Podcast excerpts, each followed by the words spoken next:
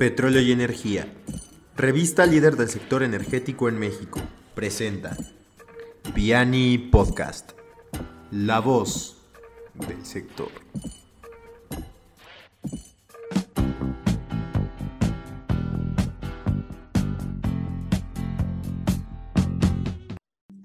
¿Qué tal, estimados escuchas de Piani Podcast? Estamos en un episodio más de nuestro programa y el día de hoy traemos un tema muy interesante y sin duda controversial. Vamos a platicar un poco sobre el panorama de los biocombustibles. A veces se ve como un tema complicado ya que sus vertientes pues son varias y nosotros pues vamos a tratar de abordarlas en este espacio en el cual vamos a estar platicando el día de hoy en nuestra alineación oficial Raúl Cedeño, un servidor. Daniel Ferraes. Y Eric Velasco. Y pues empecemos eh, en primera instancia, aquí si quieren intervenir alguno, pues empecemos por exactamente qué es un biocombustible. Es, complicado, ¿no? O sea, la definición es amplia y hay varias categorías de biocombustible, pero eh, así a grandes rasgos es, o sea, un biocombustible es un es un combustible que se puede producir a partir de biomasa, eh, en lugar de que, o sea, en contraparte están los combustibles fósiles, que son los que se obtienen del subsuelo de reservas de, geológicas, por así decirlo. Ajá. Perfecto. Entonces. por ejemplo, un, perdón, ¿eh? una duda que, que, me surge es cómo, cómo se elabora o sea, un biocombustible? Pues, o sea, hay, hay muchas categorías de biocombustible, hay varias generaciones de biocombustible y justo lo, que difieren es la obtención.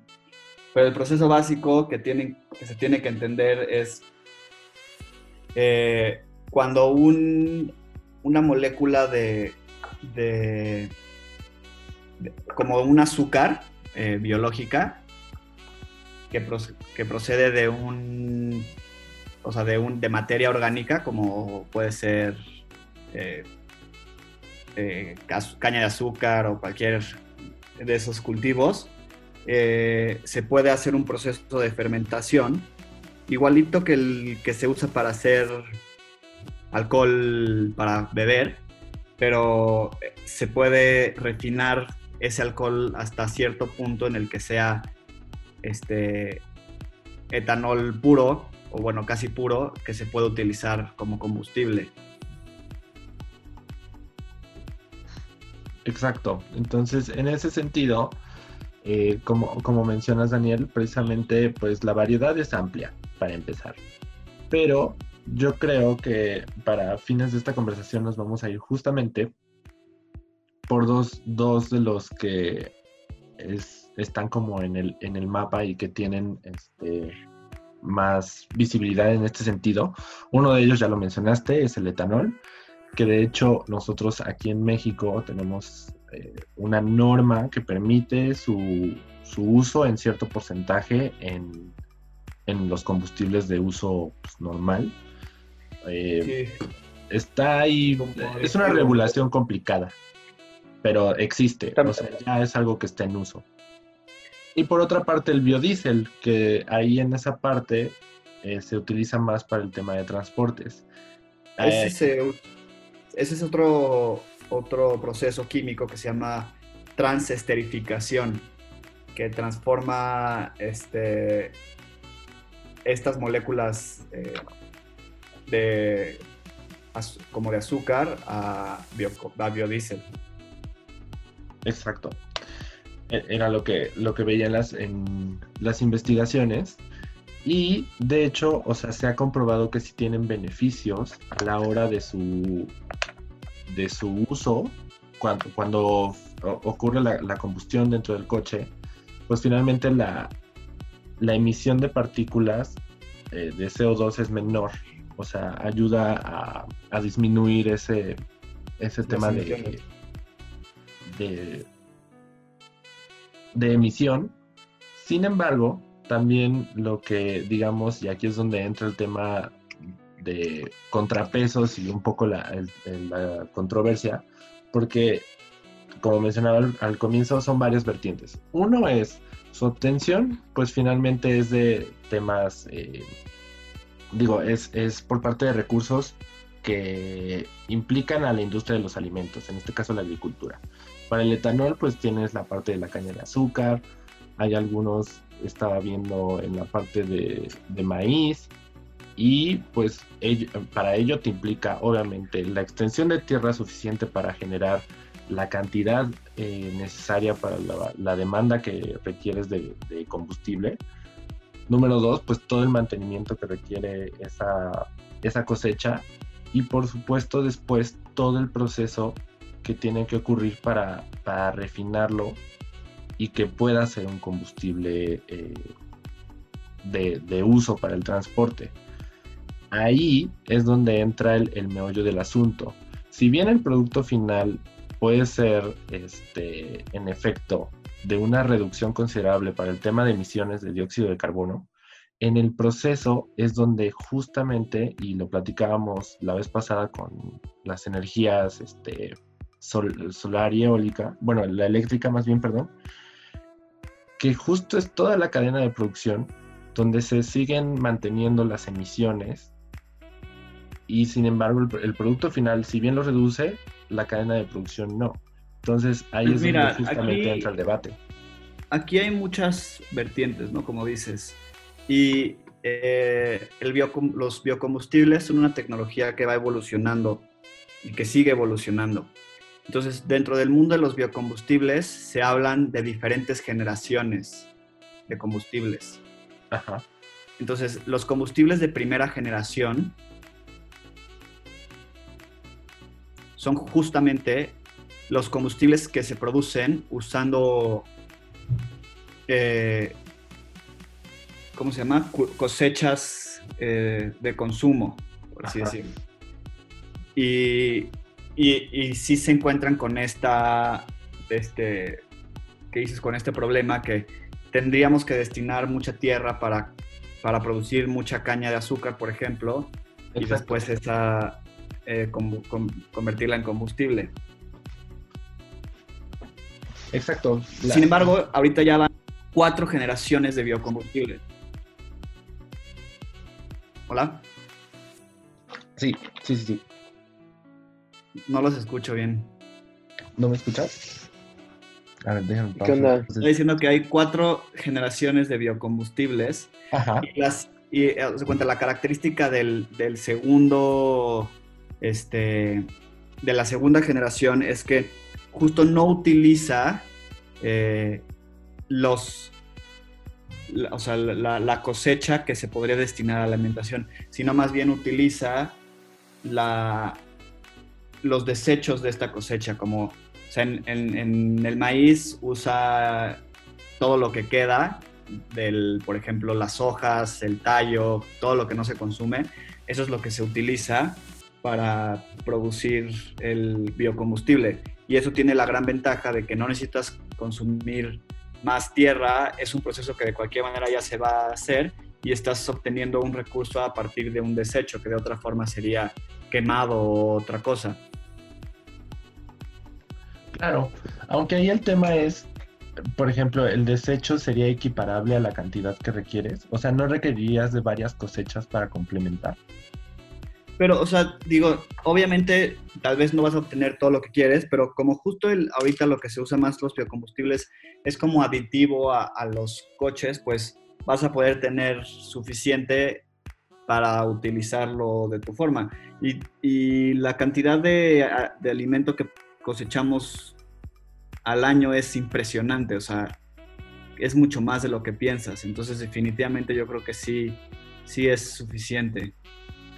Sí, y justo ahí, qué, qué bueno que lo, que lo tomas. Otro de los puntos es, dentro de las controversias con los biocombustibles y sobre todo lo que tiene que ver con, como, como estamos ahorita en el tema de agricultura y, alimentos de, de consumo para la población, pues obviamente viene el tema de crisis alimentaria, que si bien se ha especulado mucho al respecto, este, también es cierto, como dices, creo y esta es opinión meramente personal, creo que sí hay una industria detrás muy, muy grande donde todavía no se está este, considerando el tema de lo que no se usa y que podría ser destinado justamente para estos fines. Además de que pues la tecnología ha avanzado, este, y, para el tema de, agricultura, pues finalmente se pueden destinar justamente ciertas proporciones de, de toda esa producción para destinarlas a nuevos métodos de obtención de energía. Claro, y haz de cuenta, eso todavía va más, allá si consideras la tercera y la cuarta generación de biocombustibles, que son eh, combustibles donde generalmente se producen con algas, microalgas. Y esta es una tecnología nueva, muy prometedora. Digo, no es tan nueva, pero es, ha tenido un boom últimamente. Y aquí estas algas este, producen materia orgánica en exceso que se puede luego convertir en biocombustibles. Okay. Y justo aquí, uno, las algas requieren poquititos recursos para crecer, no necesitan tierra, entonces te evitas el problema de la erosión y el abuso de tierra, y se pueden cultivar en tanques, en lugares donde no estorban, por ejemplo, en Sé que hay algunas pruebas de que tienen en bahías que no se utilizan varios tanques donde están ahí creciendo las algas y de eso sacan biocombustible. Y es un proceso muy eficiente. Eso no, lo sabía. Por, ejemplo, otra, otras cosas hay que, bueno, que hay que ver, creo que son las ventajas y las desventajas de, de los biocombustibles, ¿no? Para, poder determinar si, puede ser este, una nueva fuente de, combustible alternativo que pueda llegar a, este, a nuestro país. O bueno, que se pueda manejar. Pues, por ejemplo, ahí también, y, va de la mano con lo que comentaba en, el, lo que decía en, hace un momento, es justo este también puede ser un, tema de profesionalización justamente de nuestro sector agricultor, porque finalmente aquí en México está relativamente abandonado, o sea, sí hay muchos incentivos y demás, pero aún así la industria todavía no tiene el auge que debería de tener. Además, sobre todo considerando los grandes recursos y las óptimas condiciones que nosotros tenemos para pues, prácticamente muchísimas especies de, de plantas, ¿no? Entonces, en este caso, es una oportunidad para nosotros también en la generación de energía y buscar recursos y también pues, opciones de, economía. Eh, el ver estas, estos panoramas para generar quizás cosechas solamente enfocadas a esto.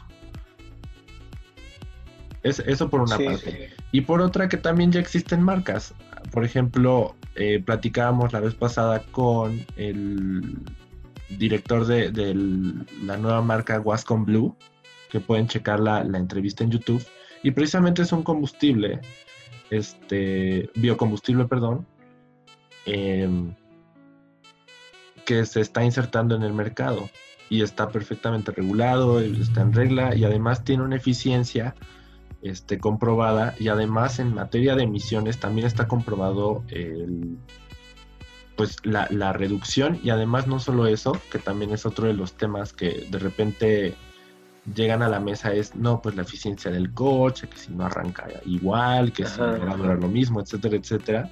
Igual ellos... O justamente si, perdón, si tiene, o sea, de su contaminación en la producción, ¿no?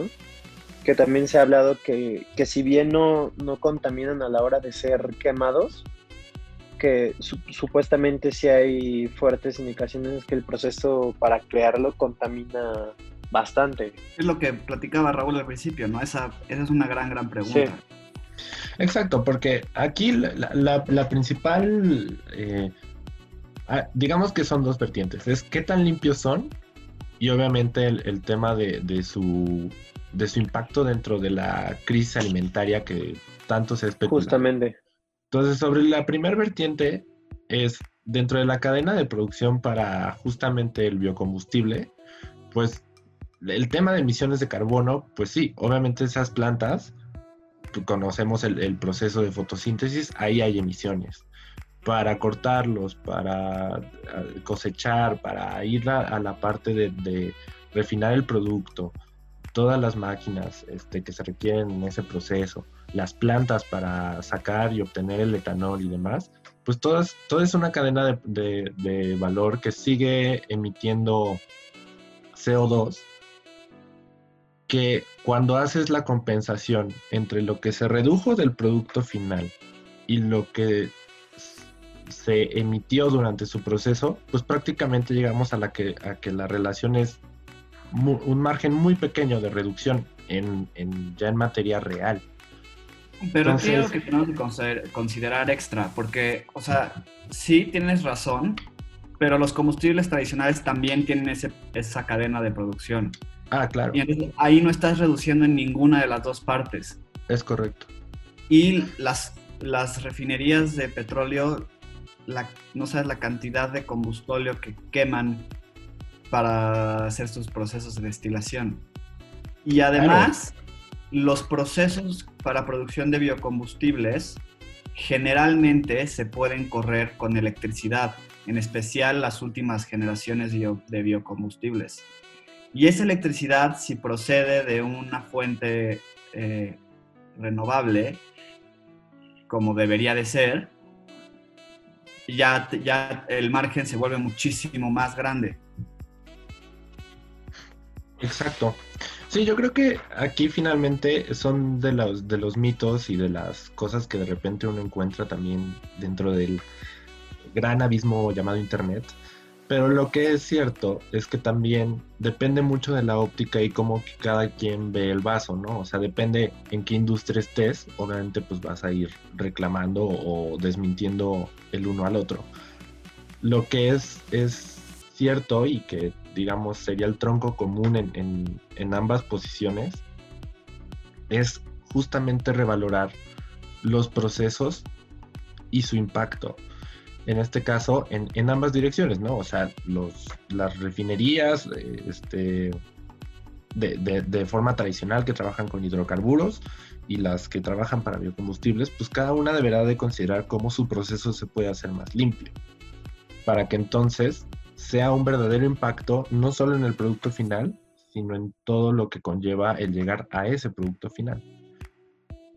Ahora, también va a ser interesante, yo creo, cuando, este, digo, ahorita ya vamos a cierto, mm, digamos, paso mediano en la reactivación de la, de la economía global. Pero también va a ser interesante justo como en este tema de, de, transición, que también los biocombustibles forman parte de ello sin duda, es dado que ahora se está teniendo todo este stock de petróleo y que también justamente el sábado la OPEP se va a reunir otra vez para el tema de reducción de producción de barriles, pues claramente el, mercado petrolero todavía tiene mucho por delante. Entonces, yo creo que entrar en conversaciones como estas y ver a los biocombustibles como opciones que puedan convivir con los hidrocarburos, pues también es finalmente un, lo, que siempre hablamos en este espacio, ¿no? ¿Cómo podemos hacer que convivan los recursos y lograr el, menor impacto posible? Porque el impacto cero, creo, creo estamos de acuerdo, no existe. Sí, o sea, todas las tecnologías tienen, tienen un espacio, ¿no? Y el chiste es que, que las condiciones políticas y económicas les den la oportunidad de llenar ese espacio que pueden potencialmente ocupar y que es para el beneficio de todos, ¿no? Y que no entren otros intereses para detener y acaparar ese espacio cuando en realidad ya no es momento. Exacto. Entonces, este, en, en, ahora sí, con miras a la conclusión del día de hoy, de mi parte es, creo que sí son opciones para el tema de transición energética los, biocombustibles. Obviamente como todo tiene sus, sus pros y sus contras, pero finalmente son opciones que pueden existir en el mercado Y sobre todo, eh, yo creo que un muy buen resultado es justo el tema de... yo, yo lo llevaría quizás al bioetanol para dos cosas. Transporte público y transporte de carga, que creo que son opciones donde se ha visto que funciona y las emisiones son menores. Pero pues también, obviamente, buscar la convivencia con, como lo hemos platicado aquí, eh, gas natural, que también es, otra gran opción. Eh, y por supuesto el tema eléctrico eh, y que venga de una generación eh, limpia, ¿no? Esa sería mi conclusión el día de hoy. No sé qué opinan ustedes. Sí, yo repito pues, lo que dije hace rato, de que convivan, ¿no? Que puedan convivir las tecnologías y que cada una entre donde sea útil. Sí, justamente creo que va por ahí también mi, mi cierre, o sea, como se ha manejado en los episodios pasados, que, existe este balance entre, entre las energías que están ya, ya puestas en el mercado y las nuevas que, van surgiendo y pues que justamente se puede encontrar este, este balance para que todo, todas, todas estas energías convivan de manera sana en la sociedad. Exacto. Pues eh, hemos llegado al final del episodio de hoy. Y por supuesto también reiterarles a todos nuestros escuchas que nos sigan en nuestras redes sociales, que vean todo el contenido que estamos posteando y por supuesto también próximamente con una iniciativa muy interesante, Be Energy, de la cual les estaremos informando eh, más, más adelante de qué se va a tratar. Y por supuesto pues nunca dejen de estar al tanto de nuestro canal de YouTube, Instagram, LinkedIn, Facebook y Twitter, Petróleo y Energía en todas las redes, ahí nos pueden encontrar. Y también, ¿por qué no? Pues coméntenos qué opinan biocombustibles, una opción para la transición, sí o no. Y pues nos vemos en la próxima transmisión de nuestro PNI Podcast. Gracias, adiós.